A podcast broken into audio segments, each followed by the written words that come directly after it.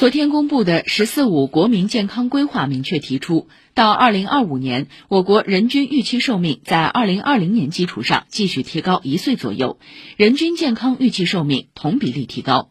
根据规划公布的数据，二零一五年到二零二零年，人均预期寿命从七十六点三四岁提高到七十七点九三岁。婴儿死亡率从千分之八点一降至千分之五点四，主要健康指标居于中高收入国家前列。